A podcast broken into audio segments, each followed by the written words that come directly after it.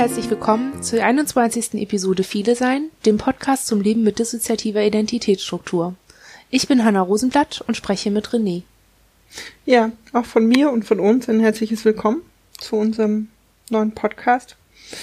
Ähm, Thema ist diesmal äh, Halt. Halt finden, Halt suchen. Was macht Halt los? Ähm, ich würde das, also ich würde die Frage nach dem, ja, was verbindet ihr mit dem Thema mal an euch geben als erstes? Ja.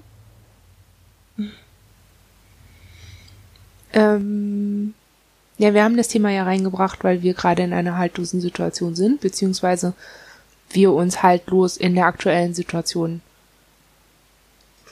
also empfinden. Ähm, ja, wir haben eine Berufsausbildung angefangen, sind irgendwie viele Stunden am Tag unterwegs und merken, dass viele von den Dingen, die wir bisher hatten im Alltag, die uns halten und Kraft geben und stützen ähm, und auch davor bewahren, bestimmte schwierige, krisenhaften äh, Erleben nicht zu, also da nicht so reinzurutschen, dass die äh, fehlen. Und wir dachten, das wäre ein Thema fürs Podcast, weil wir uns gefragt haben, wie ihr damit umgeht. Und weil wir dachten, das, das wäre was, was sicherlich auch viele andere kennen, die viele sind oder die, die traumatisiert sind. Und ähm, ja. So kam es zu diesem Thema.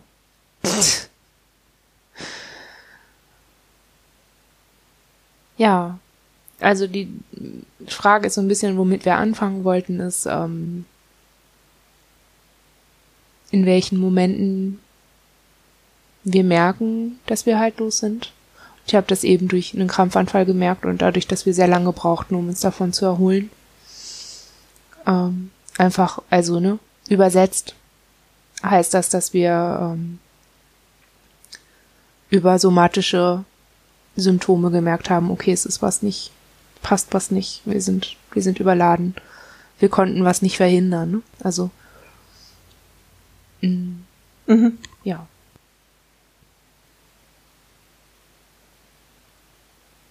Gibt es denn ähnliche Situationen bei euch? Also, woran merkt ihr, dass ihr haltlos seid? Mm. Oder euch so empfindet?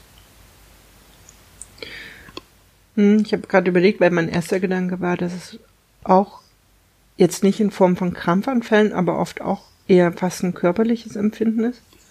Aber ähm, ich glaube, es hat auch was, ich glaube, Haltlosigkeit löst bei uns halt oft auch in irgendeine Art von Panik aus und die bemerken wir dann halt auch körperlich. Ähm, ja, gibt's für uns auch im, im Alltag. Auch da, wo Alltag dann vielleicht eben nicht mehr Alltag ist. Ähm, ich glaube, so Situationen wie bei euch jetzt, ne, dass sich in der Alltagsstruktur was sehr Grundlegendes ändert, ähm, würde bei uns schon auch immer noch eine Haltlosigkeit auslösen. Und ne, so eine Notwendigkeit, irgendwas vielleicht auch neu zu sortieren oder neu, neu zu orientieren. Mm. Es gibt immer, ne, es, es gibt irgendwie ganz kleine Situationen, also wir können echt auch uns ohne halt fühlen, weil wir den Schlüssel nicht finden. Ne? Wohnungsschlüssel weg. Oder irgendwas weg, was wir gerade brauchen oder irgendein Gegenstand ist gerade nicht auffindbar. Kann uns echt in Haltlosigkeit und, und ähm, ziemlich in, in, in, ins Rotieren bringen. Und es können ganz große Sachen sein, die sowas auslösen. Von, weiß ich nicht, Alltagsperson, also Person, die in unserem Alltag wichtig ist, ist gerade irgendwie nicht erreichbar oder es passiert was. Zunehmend merken wir auch, welche Umwelteinflüsse zum Beispiel sowas bei uns auch auslösen können. Zum Beispiel? Mm. Ähm. Naja, ich glaube, wir über die, über, über, über die Länge der Zeit ne, ich glaube, wir kommen jetzt langsam dahin, dass wir es schaffen, mehr zu differenzieren, was ist gerade. Das war für uns früher viel, viel schwieriger, die Situation so differenziert zu, zu also nur zu hinterfragen. Ähm, Jahreszeitenwechsel finden wir schwierig. Oder äh, sehr unruhige Umgebung mit sehr viel Krach. Das wird uns klarer, dass das für uns was macht und dass das was auslösen kann. Um, ähm, schreiende Kinder zum Beispiel. An, also ein, ein andauernd schreiendes Kind in der in der in der S-Bahn. Also mh, mm, oder auch eine komische Atmosphäre, wo wir früher, wo es uns, glaube ich, sogar schwerer gefallen wäre, wo wir merken, wenn wir die jetzt hinterfragen, dann löst die bei uns was aus, was für uns Haltlosigkeit bedeutet. Ne, so Wie fühlt unaus. sich das dann an? Wie sich das anfühlt? Ich versuche gerade so ein bisschen, also ich weiß, dass das, was ihr beschreibt, das würde mich triggern. Ich weiß nicht, ob es mich auch haltlos machen würde. Deswegen frage ich gerade. Oder vielleicht, vielleicht ist das die richtigere Frage ist da eine Mischung vielleicht auch? Oder? Ja, ich glaube fast eine Mischung. Vielleicht ja auch, dass da was angetriggert wird, was bei uns dann auch Haltlosigkeit ist. Ich glaube eh, dass das ne so gerade Halt und Haltlosigkeit ist, glaube ich, ein, einfach auch ein Thema bei bei komplexer Traumatisierung. Ja. Habe ich immer das Gefühl, ne, wenn wenn wir darüber reden, habe ich oft oder empfinden wir das so, dass wir euch eigentlich nicht erst im ersten Moment nicht viel erklären müssen. So. Während wenn ich mit jemandem Außenstehende, da habe ich manchmal sogar fast das Gefühl, ich kann dem fast nicht vermitteln, was ich gerade empfinde. Ähm, vielleicht nochmal zu dem, wie es sich anfühlt. Letztlich fühlt es sich an, als ob die Welt sich viel zu schnell dreht, unser Blick auch nicht mehr in der Lage ist, Außenumwelt oder Personen im Außen zu erfassen. Und sich, also uns die Anknüpfungspunkte auch weg sind in dem Moment. Ne, es ist so ein, und dann kommen, glaube ich, Gefühle, die einfach dadurch wieder ausgelöst werden, also ein Angstgefühl oder mhm. ähm, eine, eine unglaubliche Beunruhigung oder ne, auch so eine Schwierigkeit, an irgendwas anzuknüpfen. Von, von, von uns aus, weil das dann teilweise auch nicht sinnvoll scheint oder nicht möglich ist einfach auch oder, oder ja, irgendwie, ne? So. Ja, ich glaube, das ist so ein bisschen die Beschreibung. Wie fühlt sich das für euch an? Als wären wir rettungslos verloren. Mhm. Als wäre, ähm, als wären wir zu wenig. Mhm. Ja. Also ich habe dann irgendwie ja. Also jetzt bei dem Krampfanfall zum Beispiel war das halt vorher so, dass wir sehr klar, also es wurde auch nicht auf uns geachtet und ich glaube dadurch auch auf darauf, wie es uns geht oder dass wir tatsächlich in Not sind. Das, das war in der Situation für das Außen entweder nicht sichtbar oder nicht relevant.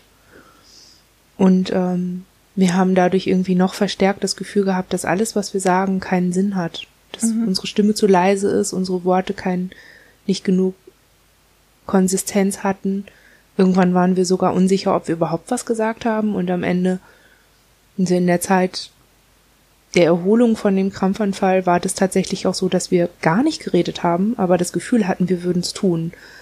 Und darüber, dass, also es ist so eine ganz große Unsicherheit darüber, ob wir sind, ob es uns gibt. Mhm.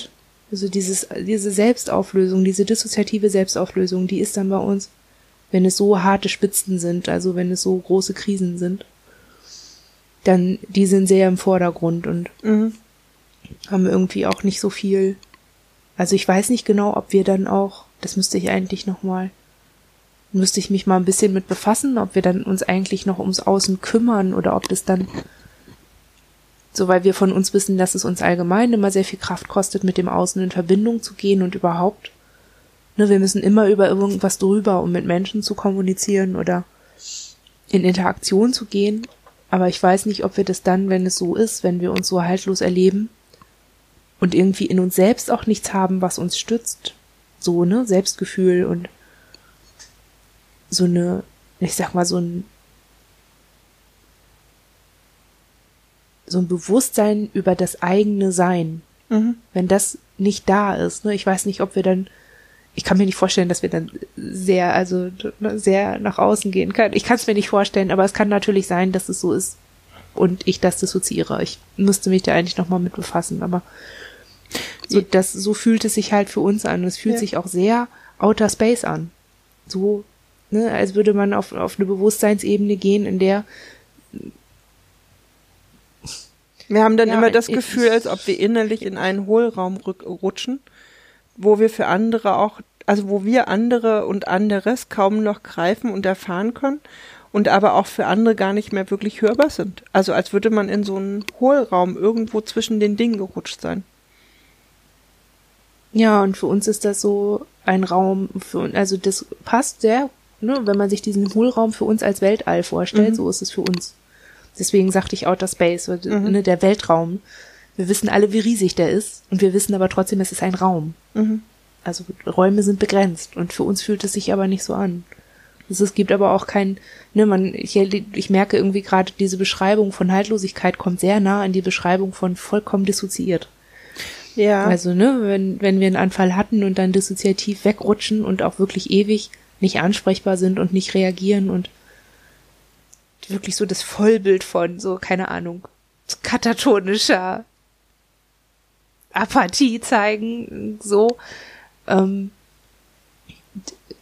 ist halt irgendwie nicht so klar. Ist man haltlos, weil man dissoziiert ist, weil man in so viele kleine Teile zerfallen ist, dass man da auch nichts zu halten hat? Oder gibt es also braucht es dann eine äußere Umgebung, die die haltgebend ist und die das dann auffangen kann. Mhm.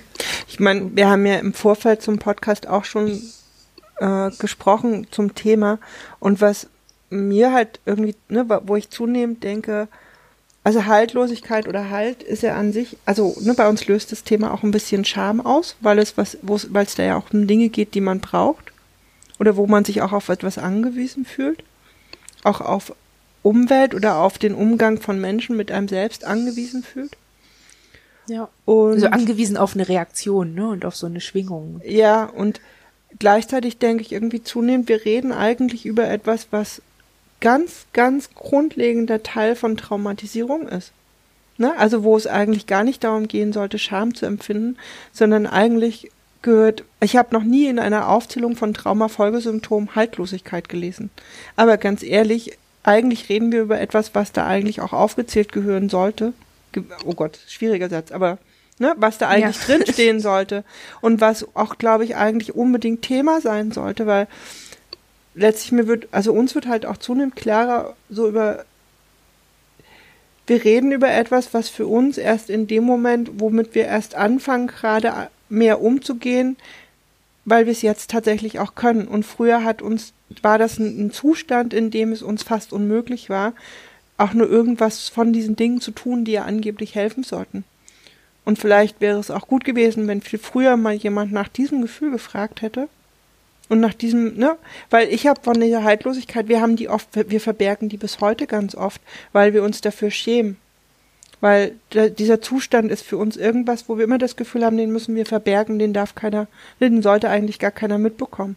Nur die ganz wenigen sehr eng Vertrauten, wo wir das dann vielleicht, ne, weil wir die vielleicht, weil die eingeweiht sind oder weil wir mit denen vielleicht die Erfahrung gemacht haben, die können auch halt vermitteln, aber Ich habe ähm, das irgendwie oft mit Isolation. Also, ne, dieses, ich glaube, man fragt häufig nicht nach, nach Haltlosigkeitsgefühlen, weil sich viele Betroffene von PTBS-Symptomen oder seelischen Leiden allgemein eher isolieren. Und dann sagen sie, wir fühlen uns so allein, ich fühle mich so haltlos und ungestützt. Ähm, und dann sagen Außenstehende, ja, aber du bist ja halt auch immer allein. Du bist ja auch immer allein in deiner Wohnung. Du isolierst dich ja auch selbst. Ich glaube, dass man deswegen dann auch häufig auch nicht danach fragt, ob man sich haltlos fühlt. Denn jemand, der isoliert ist, der ist auch haltlos. ja, aber ganz ehrlich, also jemand, der sich voll allein um alles kümmern muss, wie viel Halt hat der denn? Wie viel, so ist es so.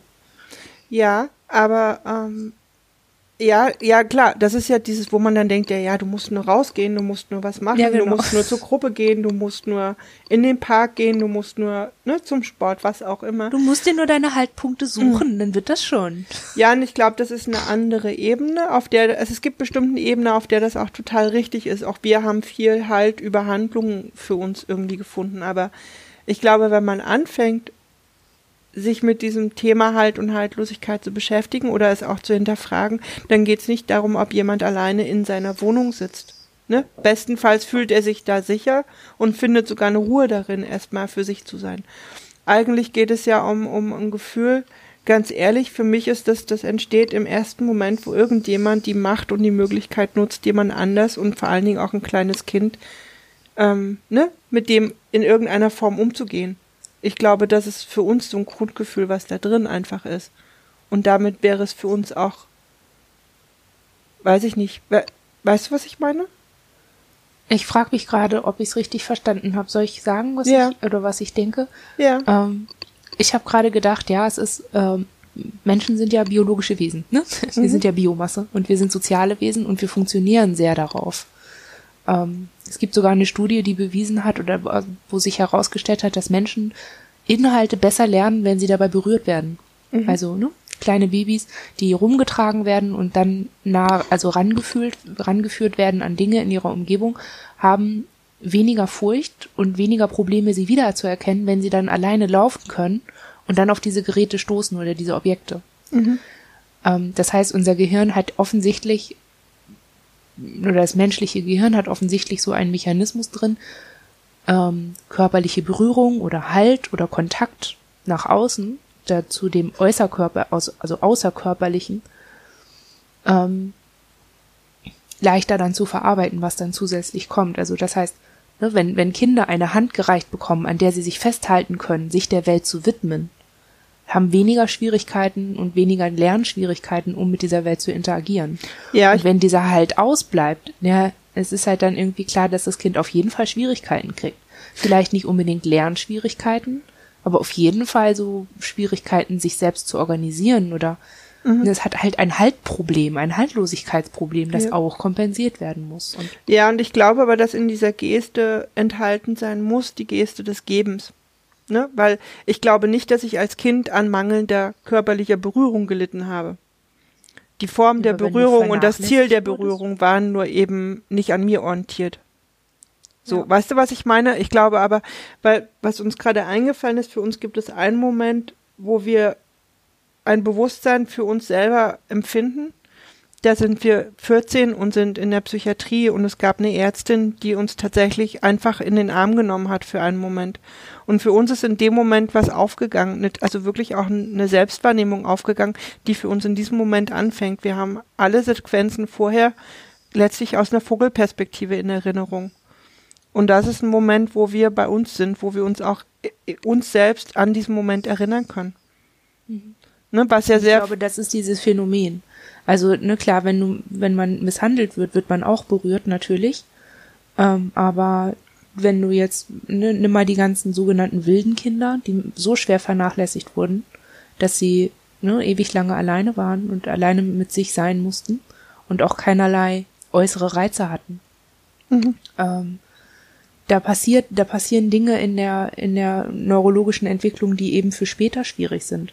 Weil das Menschen sich besser, sich selbst besser fühlen können und sich selbst besser zentrieren können, wenn sie eben körperliche Berührungen von außen empfinden, also ne, wenn sie umarmt werden und diese Berührung bedingungslos ist, mhm. das ist das mit dem Ziel der Berührung, wenn das Ziel dieser Berührung einen Kontext hat, den man mhm. selber auch erfassen kann, dann passiert ein ganz anderer Hormoncocktail im, im Gehirn und ermöglicht ganz andere Lernprozesse, als wenn ein Kind oder Jugendliche eben aus Gründen äh, berührt wird, die entweder keinen Kontext haben oder nicht keinen klar nachvollziehbaren Kontext haben oder naja eben gewaltvoll sind. Ne?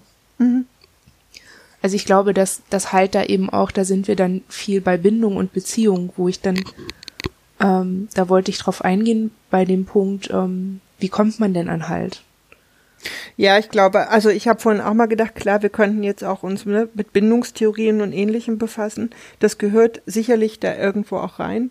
Möchte ich aber auch gar nicht so umfassen. Ne? Also jedenfalls also nicht so im halt theoretischen halt Frage, Rahmen.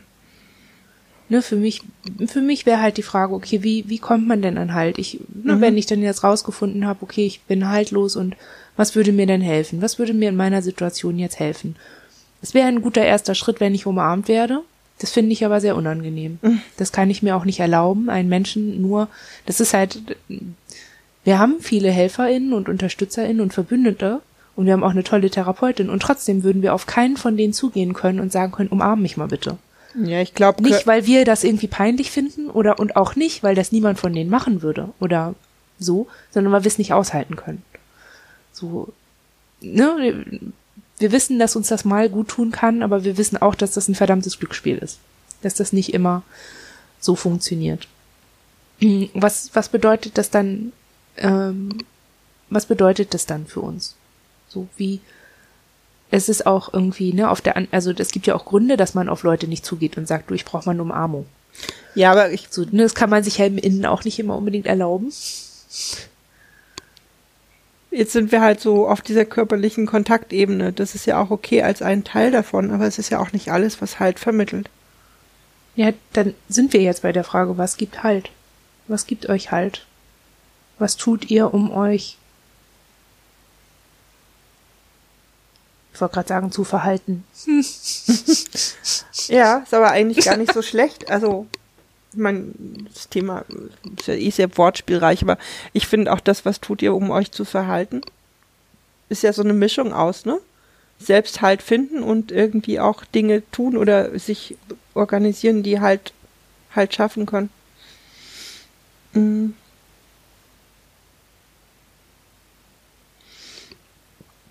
Ich glaube, für uns war gerade der Sprung recht groß von so äh, diesem kurzen Ausflug dahin, woher diese Haltlosigkeit vielleicht auch kommt oder dass es halt, ne, sie vielleicht auch nochmal genauer zu definieren oder eben auch in so einen Kontext von Traumatisierung zu setzen, ähm, hinzu, was ja. gibt halt. Ist das, ist das nicht aber auch ein logischer Schritt? Okay, also es ist ja schon so, okay, wir wissen, es hat irgendwie auch was, das Thema ist da, weil wir traumatisiert sind und es ist dann auch nochmal auf eine andere Art da, als bei Leuten, für die Haltlosigkeit nicht von ganz von, also ne, ich glaube auch, dass Leute, die nicht traumatisiert sind, sich häufig, häufig mal haltlos fühlen. Ich glaube aber nicht, dass bei denen die Komponente der Selbstauflösung in sich drin, also als sich selbst, dabei so eine große Rolle spielt. Das kann ich. Nö, es kann, also letztlich kann, ist das ja dann, also wenn man da bleibt, ja auch schon was, was, also es ist ein Zustand, der getriggert werden kann und der wahrscheinlich sehr basal ist sogar in sich. Ne, es ist ja. kein, keine Rand, Randereignis von, von früher, sondern ich glaube ein sehr basales Gefühl, was immer wieder mitschwingt und deswegen wahrscheinlich auch immer wieder auftaucht. Ja. Und dann ist halt die Frage, okay, jetzt weiß man das. Was macht man jetzt damit? Mhm. Oder was, was haben wir jetzt eigentlich immer schon gemacht? Mhm. Was haben wir festgestellt, was hilft?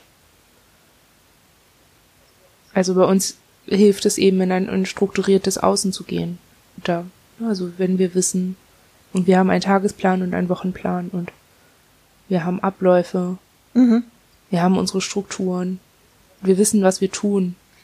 Das, das ist was, was uns Halt gibt. Ja. Yeah. Also es geht uns auch so, ne? Wir müssen dann immer ein bisschen lächeln, dass die Tagespläne von früher, die uns so angestrengt haben, nach wie vor halt das sind, was uns dann einfällt in so Situationen von, von Halt suchen dass wir tatsächlich dann auch wieder anfangen, Pläne für die Stunde, für den Tag oder auch für die Woche zu machen.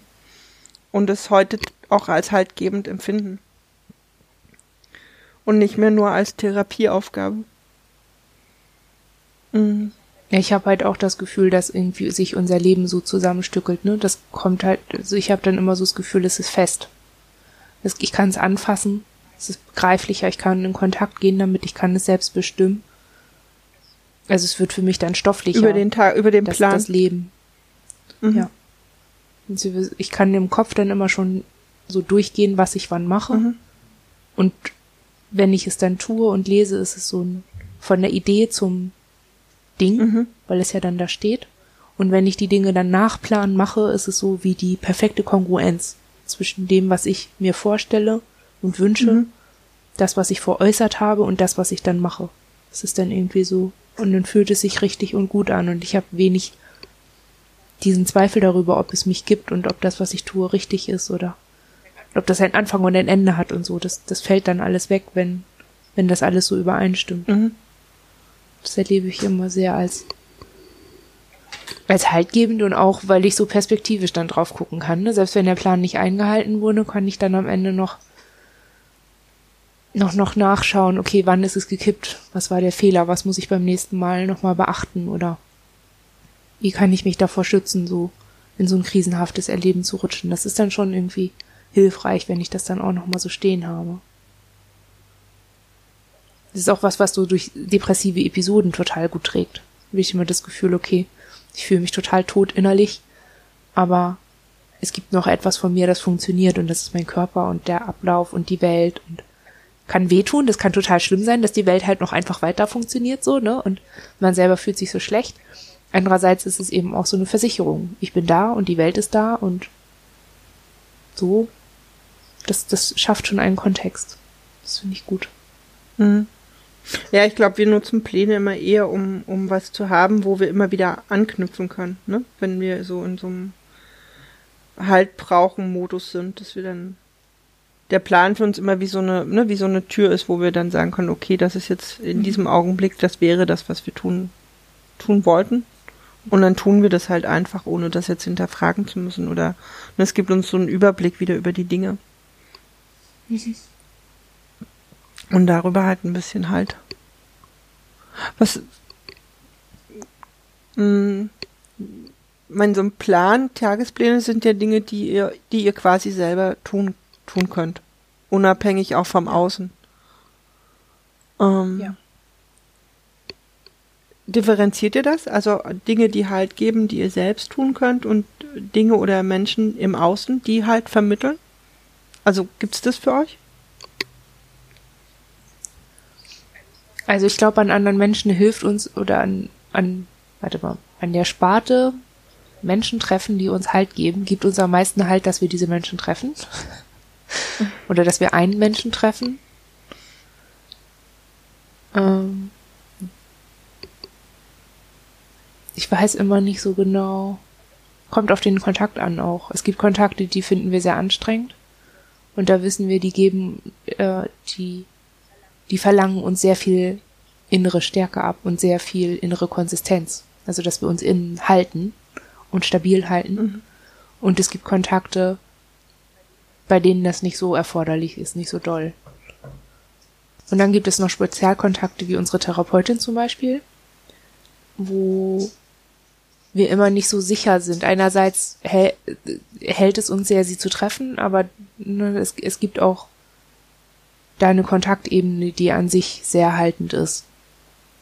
So oder sehr stützend und sehr unterstützend. Also die Arbeit mit ihr ist, unterstützt uns ja oder soll ja das Ziel haben, uns zu uns zu helfen in der Auseinandersetzung mit uns selbst.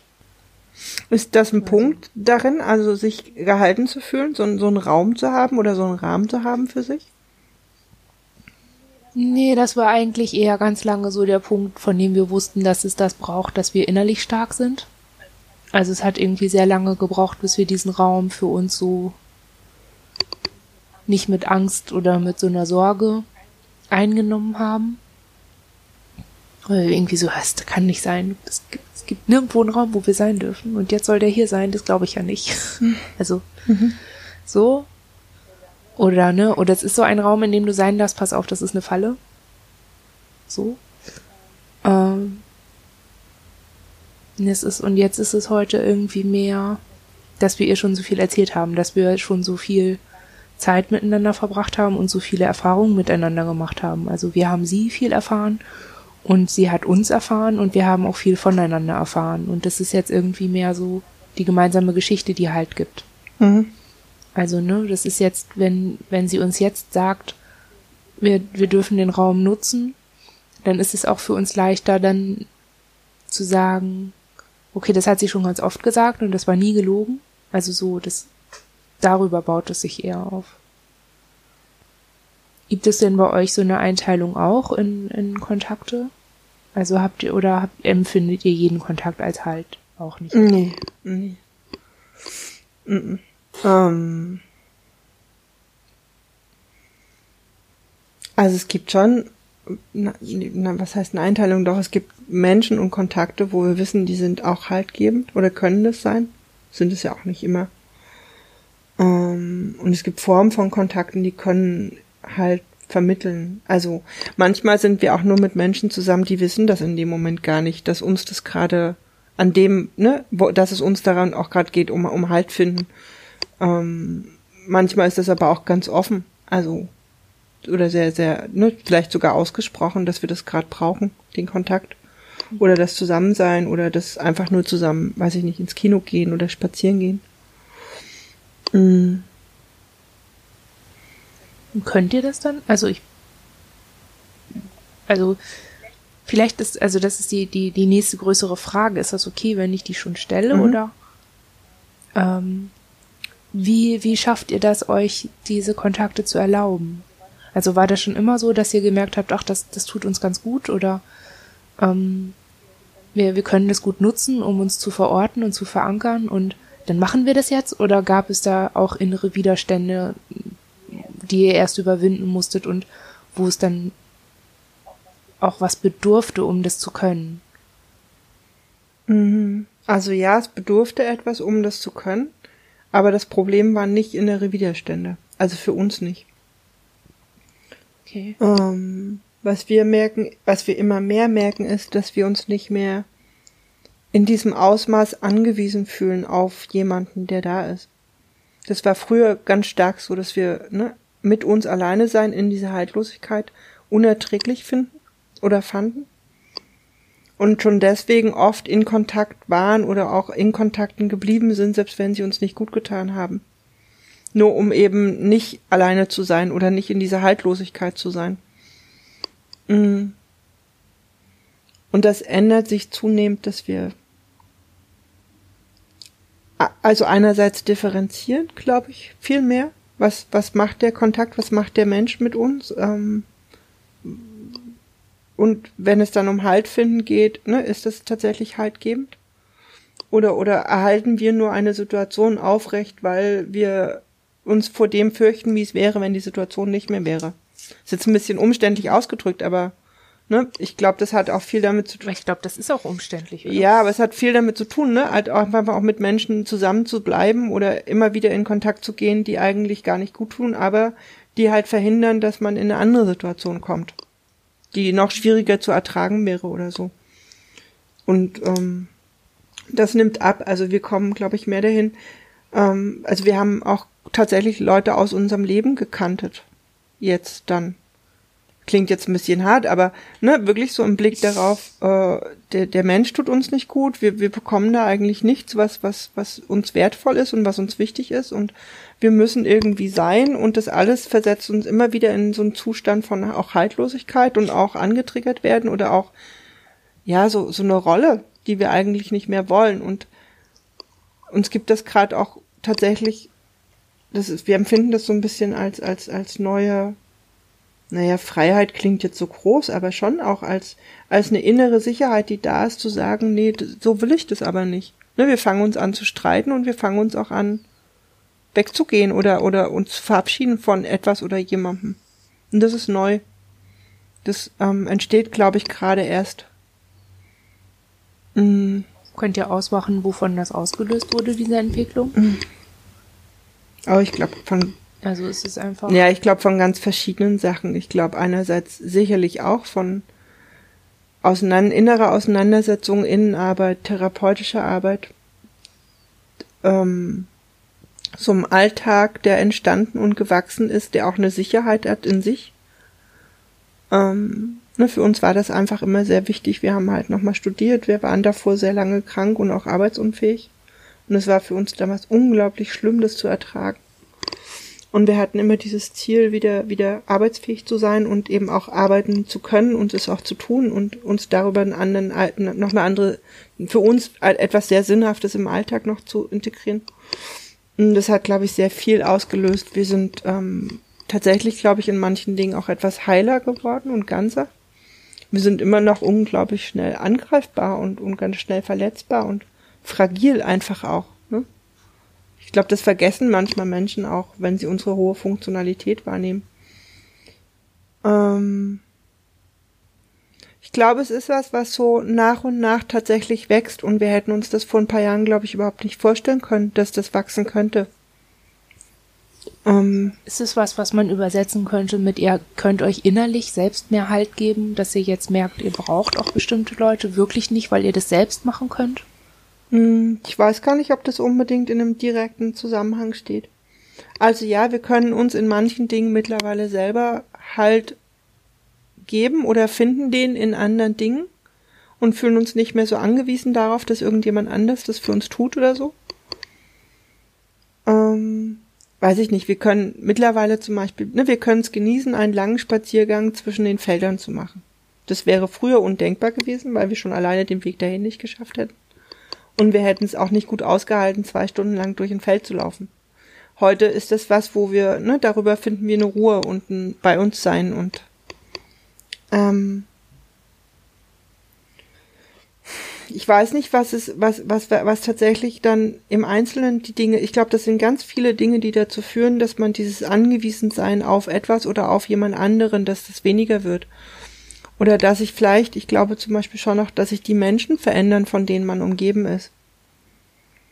Ne, also wir entdecken jetzt gerade in unserem Umfeld neue Menschen und auch andere Menschen als noch vor fünf Jahren oder so und merken auch, dass diese Menschen ein ganz anderes Interesse an uns haben und anders mit uns umgehen und dadurch diese Kontakte auch eine ganz andere Atmosphäre haben. Eine, eine sehr schöne Atmosphäre auch. Mhm. Ähm also, ja, beantwortet das deine Frage so ein bisschen? Mhm. Ja. Und ich bin ein bisschen neidisch. weil wir merken, dass wir innere Widerstände haben und Ins haben, die da sehr harsh mit uns umgehen, weil für uns noch Unterstützung und Hilfe von außen einfach nochmal anders äh, im Leben ist und wir das gerade auch nicht sehen, dass sie so als Teil dann doch eher raus oder weniger wird oder so. Ähm, das hat aber irgendwie, ich glaube, das ist so ein anderer Prozess als viele sein und hat auch nicht so viel mit Halt zu tun, sondern einfach damit, dass wir behindert sind und einfach immer irgendwie Hilfe brauchen. Ne, wenn wir in dieser Welt und in dieser Gesellschaft leben wollen und wenn wir da so leben wollen, als wären wir nicht behindert, dann brauchen wir andere Leute. Also brauchen wir Leute, die uns helfen, das zu kompensieren. Das ist aber ein anderer, es ist so ein Nebenstrang. Aber ich glaube, so, das ist so was, was bei uns halt so gerade ganz entzündlich ist und ganz wund ist, gerade so als Punkt. Und ähm, daneben ist eben auch, dass wir merken, wir haben TäterInnen in Projekte und Ins, die ähm, TäterInnen imitieren in ihrem Denken und auch irgendwie im Handeln nicht unbedingt, aber schon in den Intentionen hinter ihrem Handeln. Und ähm, merken auch, dass es da sehr schwierig ist, andere Menschen als Helfer oder als okaye Person zu etablieren und erlaubt zu, also erlaubt zu lassen in unserem Leben. Dass es sehr schwierig ist. So, ne, dann, dann kommt so Thema Schwäche, dann kommt so, ne, weil wer Unterstützung braucht, der kann ja irgendwas nicht hinkriegen, dann muss man ja schwach und entsprechend schlecht sein. Also da gibt's auch bei uns ganz viel internalisierten äh, Ableism und ähm, eben auch, ne, wir haben den ganzen Scheiß in uns, ne? Und wir merken das halt bei diesen, bei diesen Ins sehr stark und wir merken auch, dass wir da, um uns in, in unterstützende Situationen zu bringen oder Halt zu erfahren, häufig erstmal darüber weg müssen, ähm, dass diese Ins dagegen sind und uns diese Suche auch sehr erschweren. Ne? Sei es damit, dass wir plötzlich Zeit verlieren, weil diese Ins auftauchen und irgendwie erstmal keine Ahnung was machen müssen um zu kompensieren, dass wir da jetzt hingehen wollten und eine Unterstützung haben wollen. Oder dass wir eben auch und dass wir eben auch merken am Ende, okay, wir kommen nicht drum rum, uns die Geschichten dieser Inns anzugucken, uns den Traumatisierungen zu widmen, die, aus denen sie entstanden sind und hervorgegangen sind. Und wir kommen auch nicht umhin, uns unseren Ängsten zu widmen, die damit einhergehen. Also irgendwie ne, zu, also ne, wenn man, wenn man gestehen muss, dass man sich haltlos fühlt und irgendwas nicht hinkriegt, das ist schon auch irgendwie so eine Selbstsicht oder so eine Sicht auf sich, die ich die, also die habe ich einfach nicht gerne. Ich ich find's einfach schöner, wenn ich wenn ich davon ausgehen kann, ach ich krieg das schon alles hin und ich ich kenne meine Kompetenzen und ich weiß, was ich machen kann und wenn ich alles hübsch in einem Plan habe, ne, dann ist das für mich einfach angenehmer und und leichter in es ist einfach leichter damit umzugehen, als wenn ich irgendwie hingehen muss und sagen muss, oh, ähm, mich kann ich nicht, ich brauche mal Hilfe. Hallo? So, das kommt dann eben auch noch dazu. Ne, weil ich glaube, es gibt diese, diese, diese Introjekte gibt es ja auch bei uns und, und auch Strukturen, ganz alte Strukturen. So. Ich glaube, es ist immer ein Stück weit auch die, der Blickwinkel, aus dem man das gerade versucht zu betrachten. Und habt ihr Strategien, damit umzugehen? Mhm. Also wenn ihr merkt, okay, also da ist jetzt was angegangen, was nicht so aktuell ist. Ach naja, im aller, aller, allerbesten Fall gibt es ein Gegenüber, mit dem man das halt tatsächlich besprechen kann. Im bestmöglichen Fall. Ich glaube, das ist so ein bisschen diese, diese zunehmende Herausforderung. Das ist der ideale ja, Fall. Das ist der ne? ideale Fall. Genau, idealerweise gibt es ein Gegenüber und dem kann man sagen, hör zu, so ist es gerade oder so fühlt sich das für mich an oder das habe ich gehört oder das, ne? Und kann das halt mit dem tatsächlich überprüfen. Oder kann das auch für sich alleine überprüfen, was halt viel, viel schwieriger ist am Ende, aber mh. Ich glaube, das ist immer, das, das ist nach wie vor so eine Gratwanderung. Ne? Weil das geht ganz schnell, dass man da halt auch von diesen alten Sachen, die sind einfach naheliegender. Immer noch, auch, also so, ich weiß nicht, wie lange man Therapie machen muss, damit das nicht mehr so naheliegend ist, aber Ja, oder wie viele andere Erfahrungen Ja. man machen muss, ne? Ich glaube, das Also das hatten wir ja vorhin in dem Gespräch, deswegen ist es so schade, dass das, dass das jetzt nicht so geklappt hat mit der Aufnahme, dass, ne, dass wir so schnell und nach wie vor so viel halt in selbstverletzendem Verhalten erleben, ähm, als in konstruktiven Fähig Tätigkeiten, die, äh, also so, das ist auch so. Wieso ist es so viel naheliegender, ne, sich zu verletzen, als gut mit sich umzugehen und einfach Spannung abzubauen? So, nee, ich denke irgendwie ja, wie, wie, also bei Hunden sagt man irgendwie ungefähr, die müssen so 200 Mal ein, ein Kommando richtig ausgeführt haben und dann haben sie es gelernt. Also dann ne, braucht es auch keinen, braucht es auch nicht unbedingt mehr einen Keks oder so. Mhm. Und ich denke halt irgendwie, okay, ähm, ich habe doch jetzt schon 200 Mal so eine Attacke, dass ich mich jetzt selbst verletzen will, überstanden. Wieso Wieso ist es dann aber in der Situation, wo es eben nicht eine Umgebung ist, in der es mir sehr leicht fällt? Also, ne, wenn ich zu Hause bin, fällt es mir leichter, damit umzugehen, als wenn ich unterwegs bin, zum Beispiel. So. Das habe ich doch jetzt schon 200 Mal geschafft. Wieso ist es jetzt, nur weil ich woanders bin, gleich wieder was ganz anderes? So, weißt du? Ja, vielleicht hat das aber dann wieder mit diesem basalen Grund für diese Gefühle zu tun. Weißt du, dass es nicht darum geht, einfach nur was Neues zu lernen, sondern dass es halt wirklich was sehr, sehr Altes und sehr tief verwurzeltes und vielfach triggerbares ist. Ja, und was, was man halt nicht nur in einem, um, in, in einem Umfeld lernt, ne? Das ist ja auch, wenn man, Mhm. wenn man das erste Mal halt erfährt. Ich weiß nicht, war das für euch easy peasy? Wahrscheinlich eher nicht.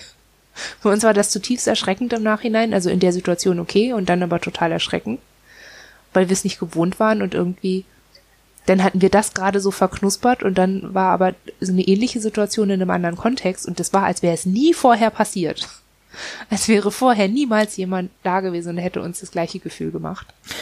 So. Ja, ich glaube, wir haben das erst Jahre später überhaupt begriffen. Ne? Diese Situation mit dieser Ärztin, das ist schon für uns, glaube ich, so einer der allerersten Momente, halt erfahren zu haben.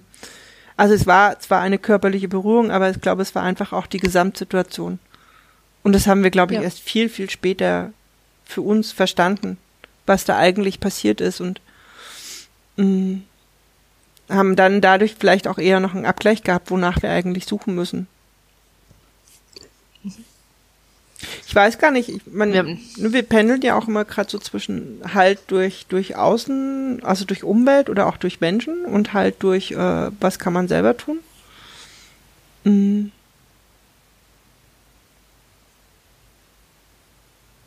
Habe ich meine Frage vergessen. Wir können ja auch mal darüber reden, wie wir anderen Halt geben. Ja. Weil ich habe das oft, ähm, ich habe meine ersten Haltgefühle so durch solidarische Geschichten gehabt. Also ich habe mich in einer, ich habe mich als als jugendliche Punkerin, Punk, Ska, irgendwas, ich weiß nicht so genau, was wir da waren. Wir waren auf jeden Fall ziemlich bunt und aber irgendwie auch nicht. Ähm, und waren sehr in so Kontexten unterwegs, in der es viel um Solidarität ging. Und mhm. so sind wir bis heute irgendwie immer noch, aber dann doch nicht mehr so wie damals. Und ich hatte da irgendwie so ein sehr starkes Haltgefühl und sehr stark irgendwie das Gefühl von, wir halten hier zusammen als Gruppe und es war nicht, nicht auf Gedeih und Verderb, sondern auf, wir halten zusammen, weil wir zusammenhalten, weil wir ein gemeinsames Ziel haben und so, aber eben auch nicht ideologisch oder so. Also es war cool und schön und gut und eine wichtige Erfahrung auch. Ähm, ich, ich glaube eben, dass das auch das erste Mal war, dass wir, ohne das zu wissen zu dem Zeitpunkt, für andere Menschen eben ein Halt waren oder ähm, jemand, auf den man sich verlassen kann. Mhm. Also ich glaube, wir waren da sehr verbindlich, weil man sich mit uns verbunden gefühlt hat. Mhm. Und wir wussten das damals noch nicht und ach, es ist uns sowieso erst vor ein paar Jahren aufgefallen, dass wir das sind und also, dass wir so eine Person sein können, also, dass wir auch so sein können und so gesehen werden können. Es ist uns irgendwie Wahrscheinlich sind wir das schon ganz oft gewesen für andere Menschen und sind das auch heute, aber richtig bewusst ist das irgendwie erst so ganz später gekommen. Dieses, okay, wenn ich das mache, dann fühlt sich jemand, das ist dieses, was die meinen, ich bin verbunden mit dir, obwohl die gar nicht mit mir verbunden sind durch ein Kabel oder so. Ja, aber ich glaube, ja, aber dennoch, ich glaube, verbunden, also Verbundenheit ist uns, ist uns auch als eines der ersten Dinge eingefallen. Verbundenheit, Verbindlichkeit, das hat ja alles mit einer ähnlichen, ne, mit einem ähnlichen, mit einer ähnlichen Gestik zu tun. Mhm. Weil ich glaube, dass das in seiner Vielfalt auf alle Fälle in irgendeiner Form auch Halt vermitteln kann. Und, und ja. eine Verbindlichkeit irgendwie auch was sehr Eigenes dann letztlich ist oder verbunden sein. Mhm. Aber ich glaube, dass das letztlich ist, was dann Halt gibt, oder? Wenn ich jemanden so verbunden bin, und diese Person verbindlich mit Absprachen umgeht zum Beispiel, ne, oder also so, dann kommt mir die Person auch stabil vor und dann kann ich mich da auch irgendwie dran halten. Mhm. Also oder mich danach ausrichten irgendwie. Ja, wobei für, für uns Verbindlichkeit oder Verbundenheit gar nicht immer nur auch nur mit, nur mit Präsenz zu tun hat. Ne, sondern ähm, das ist eine bestimmte Art von, von also eine Absprache darüber, wie man miteinander im Kontakt ist und an die sich aber dann gehalten wird. Ich glaube, also weil ich oft denke, so das hat der Mensch muss dann auch selbst physisch anwesend sein, aber das ist es, glaube ich, gar nicht. Mhm. Ja. Aber ne, Verbindlichkeit und Verbundenheit wäre mir auch als eins der ne, ein, ein, ein, ein, ein Ding oder ein, ein etwas eingefallen, was was halt vermittelt oder woran ich halt ja, finde. Vorhersehbarkeit auch, hm? ne? Also und darüber auch Vor äh, Vorhersehbarkeit. Also ich habe gerade überlegt, was macht denn für mich die Therapeutin zum Beispiel zu einer Person, die ich als ähm, halt gebend auch empfinden kann oder so. Und das ist irgendwie auch Vorhersehbarkeit. Also dadurch, dass wir jetzt schon so lange miteinander arbeiten, kann ich und viel von ihr weiß und viele Erfahrungen mit ihr gemacht habe, kann ich jetzt sagen, was sie zu bestimmten Themen denkt oder sagt oder wie sie auf bestimmte Dinge reagiert. Also ich kann sie abschätzen mhm. und kann selbst wenn ich in dieser Einschätzung irritiert bin oder also ne und dann feststelle, hä, sie reagiert aber gar nicht so drauf, wie ich dachte, dass sie darauf reagiert oder sie denkt gar nicht so darüber nach, wie ich dachte, dass sie darüber denkt, ähm, gibt es die Möglichkeit nachzufragen und da eine Antwort zu erhalten, die Sinn ergibt so. Und ich kann mich darauf verlassen. Da ist wieder Verbindlichkeit und Verlässlichkeit. Hm. Ich glaube, wir denken gar nicht so oft darüber nach. Also ich glaube, ne, diese Einschätzbarkeit ist für uns dann am Ende gar nicht so wichtig. Doch auch, aber auf einer anderen Ebene. Ich glaube, da geht es weniger um, was könnte derjenige sagen oder wie könnte der reagieren, sondern für uns ist, glaube ich, immer noch viel wichtiger, so eine Grundabsprache an, wie, wie, wie, wo, wie setzt sich diese beiden Enden dieser Verbundenheit zusammen. Ich glaube, ähm, er ist auch irgendwie, ne, wird mir diese Person wehtun oder nicht? Wird die mich vernichten mmh. oder nicht? Naja gut, die Vernichtungsfrage stellen wir weniger. Warum eigentlich nicht? Das ist auch, ist eigentlich auch eine spannende Frage, oder? Warum wir so ganz wichtig, also es gibt Personen in unserem Umfeld, da würden wir davon ausgehen, dass sie das nicht tun. Aber wir haben uns, glaube ich, auch nie gefragt, ob sie es eigentlich, ob sie es wirklich nicht tun würden. Ähm, ich glaube, wir verlassen uns halt auf bestimmte Dinge deutlich mehr als früher und wir verlassen uns auch auf Personen und es ist vielleicht gerade im Moment ein bisschen schwieriges Terrain, weil wir da äh, ja ja, weil man darin auch enttäuscht werden kann. Weil man ne? darin, dann ja, oder weil das auch erschüttert werden kann oder weil man irgendwie ne, nicht, ja, manche Absprachen, ja, verändern halt manchmal sich auch oder stimmen dann eben doch nicht mehr so, wie sie mal waren, aber. Ja, und das macht dann auch wieder Haltlosigkeit, ne, und dann ist man wieder mittendrin. Mhm. Irgendwie. Also wir, hatten das mal, ähm, in unserer Therapie, dass wir uns plötzlich nicht mehr sicher waren, ob wir das so wollen. Weil, und das war irgendein, das gab irgendein Missverständnis, und die, ne, das war so profan, dieses Missverständnis, dass ich das bis heute eigentlich gar nicht mehr so nachvollziehen kann. ich weiß noch, dass ich dann irgendwie so voll reingerutscht bin und ähm, wieder, dass wir halt im Nachhinein wieder so ganz von Anfang an also ganz basic anfangen mussten. Das hat nicht mehr so lange gedauert wie am Anfang der Therapie, dafür kannten wir uns schon so lange. Aber es hat dann doch schon wieder ein bisschen gedauert, wieder so von, das ist ein Mensch, ein Mensch kann mich vernichten. Wird mich dieser Mensch vernichten, ja oder nein? Das ist ein Mensch, der mich nicht vernichten will. Ist diese Person mir dann gut gesinnt oder schlecht gesinnt, trotzdem sie mich nicht umbringen will? Und so, ne, mit diesem, ähm, wie nennt man das, Optionenbaum, mhm. So haben wir uns so irgendwie wieder dahin gehangelt, dass wir dann, bis wir zu einer, so, einer, so einer Bereitschaft gekommen sind, uns auf dieses Angebot einzulassen, auf dieses Kontakteingebot einzulassen und zu gucken ähm, und dann zuzuhören, ne, was, was sagt diese Person eigentlich. Ich weiß auch gar nicht, ich frage mich manchmal, ob unsere Therapeutin das eigentlich oder uns als Patientin oder Dinge von uns als Einsmensch auch als haltgebend empfindet. Hm. Naja. Also ich finde das bei Leuten, mit denen ich länger in Kontakt bin, weil ich sie begleite, so als begleitende Person, ähm, finde ich es manchmal schon haltgebend, wenn äh, diese Personen sich an Absprachen halten, zum Beispiel. Mhm. Oder ne, wenn sie versuchen, sich in uns hineinzuversetzen, wie wir die Dinge sehen von ihnen und, und so. Also dieses Miteinander wenn ich merke, dass die Person, dass der daran gelegen ist, dass wir einen guten Kontakt haben, dann gibt mir das auch Halt. Und ich frage mich manchmal, ob das für unsere Therapeutin, ob sie da auch irgendwie so eine Aspekte hat. Weiß ich nicht. Also so ein Erleben. Ich glaube, ich würde das Therapiethema da dann tatsächlich rausnehmen, weil ich glaube, es ist schon nochmal eine besondere Situation. Grundsätzlich denke ich halt schon, dass das, also das halt auch viel mit einem Miteinander zu tun haben.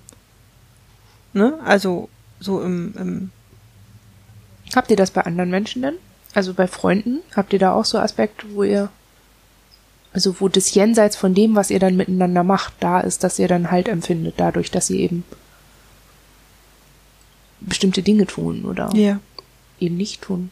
Ja, unbedingt. Also es gibt einen Kreis von, von Menschen, Freunden, die, die da sind, die auch schon sehr lange da sind und die in ihrem ne, wo ich auch, oder wo wir auch wissen, die sind mit dem, wie sie mit uns sind und warum sie mit uns sind und ähm, für uns halt gebend und wir empfinden das auch als gegenseitig. Also ich glaube, das ist auch so ein Stück weit, was das soziale Wesen ausmacht. Ähm und ich, also wir haben auch das Gefühl, dass diese, diese, diese, dieses Miteinander im Kontakt sein und das auch als Halt empfinden über dieses Wachsen und über so eine Sicherheit da drin unabhängiger davon wird, wie sich tatsächlich der Kontakt gestaltet. Ja, stimmt. Irgendwann muss der nicht mehr hippie sein, immer, mhm. ne? Irgendwann. Also die Verwiesenheit auf etwas wird tatsächlich weniger und das hat was mit, mit Wachstum zu tun.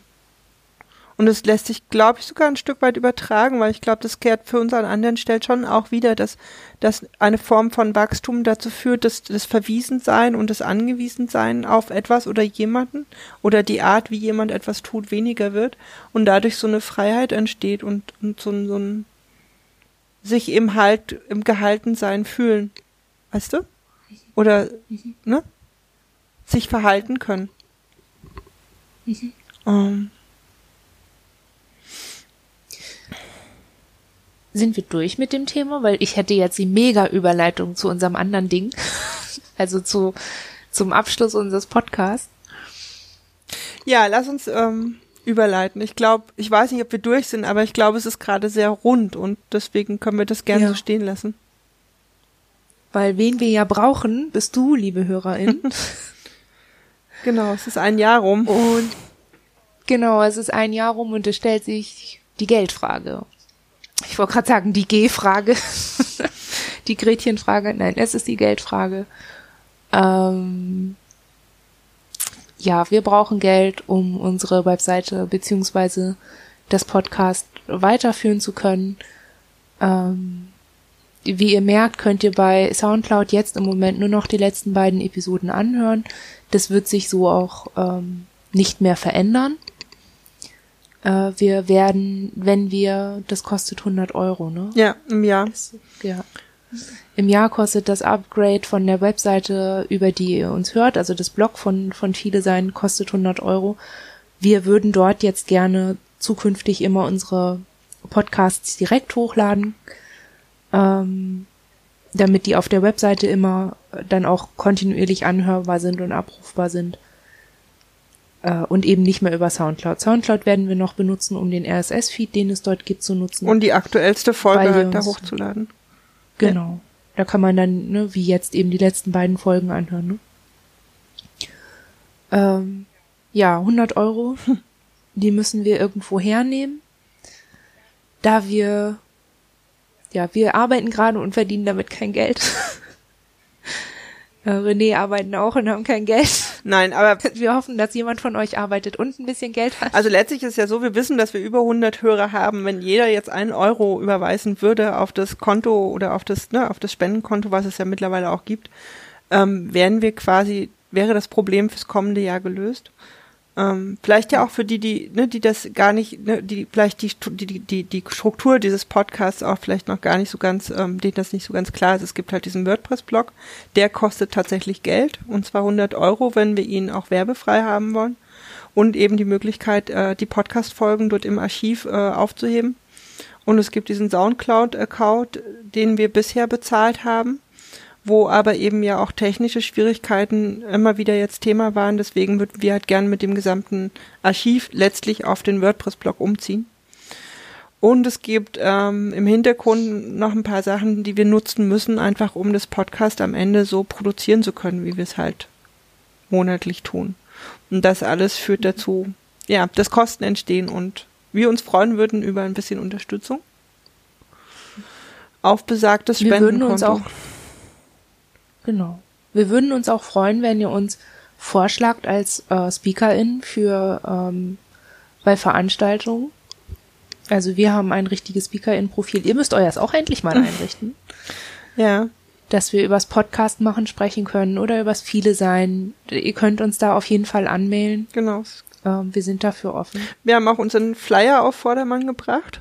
Der ist ähm, der ist gedruckt und es gibt auch theoretisch die Möglichkeit, wir können, also wir, wir haben auch vor, im WordPress-Blog das einzubinden, dass man sich den runterladen und selber ausdrucken kann. Wir können aber, bis wir das geschafft haben, gerne auch die PDFs zuschicken, so dass man sich das dann einfach ausdrucken kann. Zum Beispiel, weiß ich nicht, Beratungsstellen oder wer Lust hat, einfach auch mal ein paar Flyer irgendwo auszulegen. Und es gibt Podcast-Folgen, die wir auf eine DVD gebrannt haben, die man in, auf jeden Fall in jedem herkömmlichen Rechner oder Laptop abspielen kann äh, wo wir einfach, glaube ich, fünf oder sechs Folgen, die wir so, ja, wo wir dachten, die sind, die sind, ne, die packen wir jetzt mal zusammen auf eine CD, wo man halt kein Internet braucht und keinen Zugang, wo man sich das einfach mal anhören kann, die wir auch gerne äh, gegen eine Spende weitergeben. Ähm, ja, also wir arbeiten daran, unser ganzes, weiß ich gar nicht, wie nennt man das, Werbematerial? Äh, Merch. unser Merchandise auszubauen. Merch. Nein, aber ne, einfach ein bisschen mehr auch euch in die Hand geben zu können und freuen uns da auch über ja. Anfragen. Es ist halt interessant, ne? Es ist irgendwie immer, wir waren ja jetzt gerade auf der Tagung in Münster und dann war so die erste Rückmeldung, oh, das ist ja total toll, dass es das gibt, aber Internet, ah, oh, nee, das mhm. ist, ist so, es ist echt, und physisch ne, gehen die Leute auch wirklich so zwei, drei Schritte zurück. Und ähm, genau. ja, aber wir können, also wenn wir, wir können natürlich niemandem die Angst vor Technik und Internet nehmen. Nee. Das, das können wir nicht. Wenn die da ist, dann ist sie da. Aber wir können vielleicht ein bisschen bekannter machen, dass es uns gibt und vielleicht ein bisschen Neugier darauf wecken, was man hier dann noch so hören kann. Ja. So. No. Auch für Themenvorschläge sind wir natürlich nach wie vor offen. Gerne. Ja, das war jetzt der Selbstwerbeblock sozusagen. Genau. ähm, wenn, wir hoffen, dass es jetzt im, das, also na, ich dachte, ne, auch wenn es Rückfragen gibt zur Verwendung von den Spenden, ähm, ne, gerne schreiben, gerne fragen. Grundsätzlich ist es ein Spendenkonto, das einem Verein gehört, der uns das zur Verfügung gestellt hat. Es können Spendenquittungen ausgestellt werden. Ähm, und wir können halt über dieses Spendenkonto dann letztlich Rechnungen wie zum Beispiel für den WordPress-Blog bezahlen. Und äh, die Mittel werden auch wirklich nur für den Podcast eingesetzt, was da eben an Software, Hardware, Flyerware und Printware ähm, notwendig ist. Genau. Ja. Ja, perspektivisch wäre es ja auch einfach mal cool, wenn wir nicht. Also, ne, ihr seht das ja nicht, aber René sitzt da mit zwei Kopfhörersets, ne, weil wir kein vernünftiges Mikro mhm. haben. Mhm. Für sie, das, das funktioniert mit der Technik. Wir sitzen hier mit einem Headset, das irgendwie, ich glaube, das ist 13, 14 Jahre alt. Und wenn ich meinen Kopf komisch halte, wackelt es. Ähm, also so this is how it works und es wäre cool, wir haben jetzt 21 Episoden gemacht. Klar, ihr könnt nicht alle hören, aber den Großteil schon und es wäre schön, wenn wir uns mal langsam ein bisschen steigern könnten, was, was so die, das Equipment und die technischen Feinheiten angeht. Ich würde sagen, inhaltlich haben wir uns, ich weiß nicht, ob wir uns da noch steigern müssen, weil es passiert ja auf jeden Fall zwangsläufig, wenn man etwas sehr lange macht, dann wird man auch inhaltlich immer besser. Aber ich fände halt cool, wenn es auch mal im Equipment sich niederschlagen würde und so. Gut. Der Hund nervt. Er läuft hier schon rum und möchte was zu fressen haben. Wir hoffen, dass wir diese Episode, ähm, also die letzte jetzt im September hat ein bisschen mit unserem Schulstart und René waren im Urlaub. Das ist, hat nicht so pünktlich geklappt, wie wir uns das dachten. Aber ich denke, niemand steht mit der Stoppuhr da, oder? Steht ihr mit der Stoppuhr da und wartet darauf? Gebt uns das doch mal in die Kommentare. Ja, es war dieses Mal ein längeres Warten. Dafür wird dann das Warten auf den nächsten Kom äh, Podcast, Kompost hätte ich jetzt beinahe gesagt, Podcast, ähm, kürzer, weil den gibt's dann aller Voraussicht nach Mitte Oktober. Genau. So, dann wünsche ich euch und jedem, jeder, die zugehört hat oder zuhört, ähm, schöne Momente. Halt halt gehaltene Momente. War schön mit euch. Ja. Bis zum nächsten Mal.